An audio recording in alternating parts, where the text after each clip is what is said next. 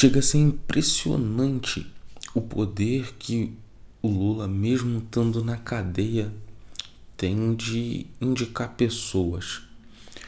A primeira o primeiro exemplo que a gente teve disso foi quando ele, ao indicar a Dilma, fez com que ela, saindo de até então ministra da Fazenda, se eu não me engano, ministra da Casa Civil e uma completa desconhecida da grande massa, até sem muita simpatia. E mesmo assim, através de uma indicação e uma campanha muito bem feita por toda uma equipe de marqueteiros e tal, mas tudo com um aval com um corte final feito pelo Lula e ele conseguiu fazer com que o país elegesse uma completa desconhecida pelo simples fato de apontar o dedo, cara. Hoje eu, a gente consegue ver esse quadro meio que se repetindo. Ah, há bem pouquinho tempo atrás, talvez um pouco mais de uma semana, o quadro real das eleições se configurou. E se configurou porque realmente a justiça bateu o martelo, o Lula ficou, vai estar fora, o Lula já está fora dessa eleição. E agora as forças do PT foram todas pro Haddad. Confesso que eu não sei se é uma das melhores alternativas, não sei se talvez o Lula esteja agindo de forma correta dessa vez. Não sei se o fato de não quererem largar o osso e brigar, brigar, brigar até o final seja a estratégia mais correta. Talvez agora mais importante do que ficar nessa briga insistente pelo poder fosse mais interessante o apoio a alguém também da esquerda, mas simplesmente oferecer apoio e não simplesmente oferecer apoio e não brigar necessariamente pelo poder. Porém, eles insistiram, insistem na bem da verdade e vão disputar até o final.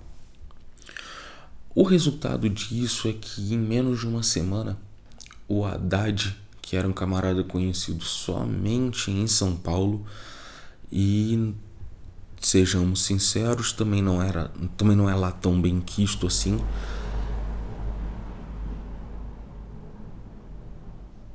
Passou o carro aqui, desculpe, que sejamos sinceros, não é lá tão bem quisto assim.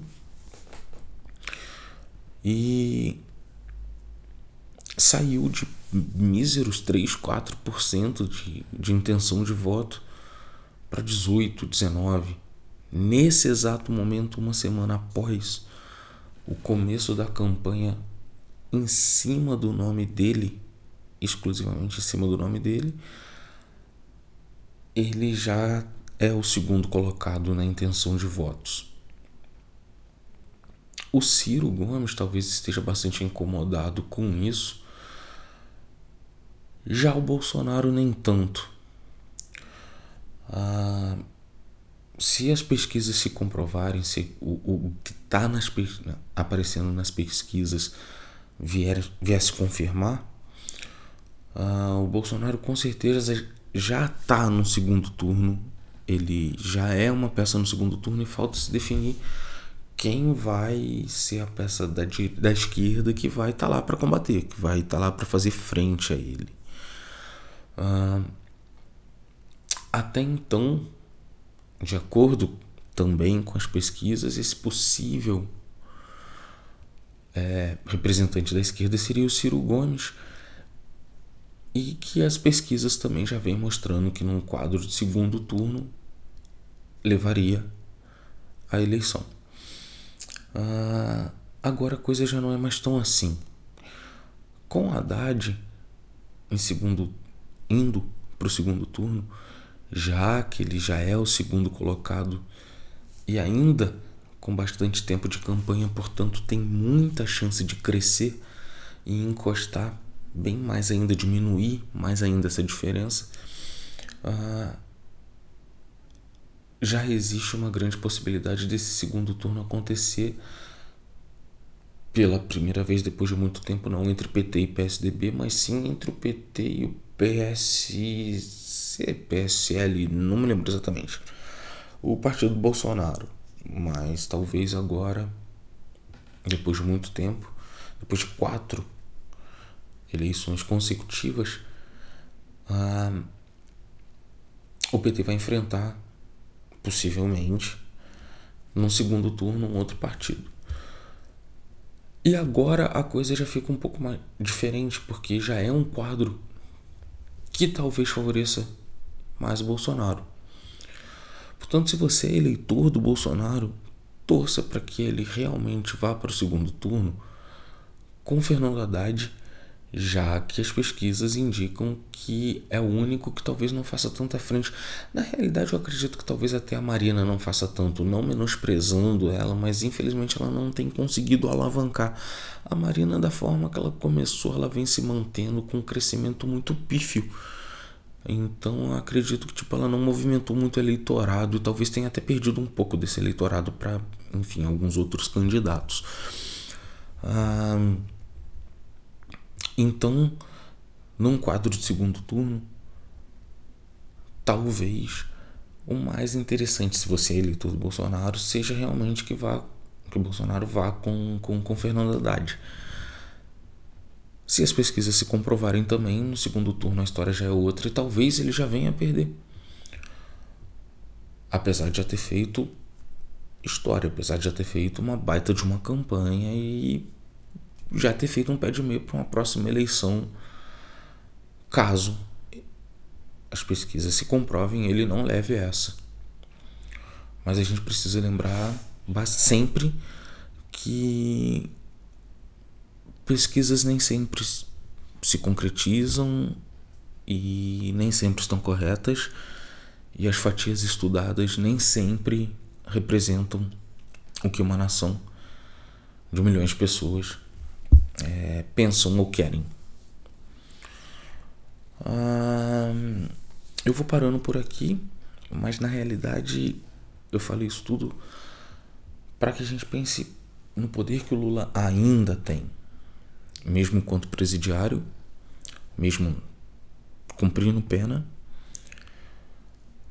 ele já conseguiu fazer, ele consegue fazer com que o candidato dele seja o mais capaz e o mais possível de vir a disputar um segundo turno.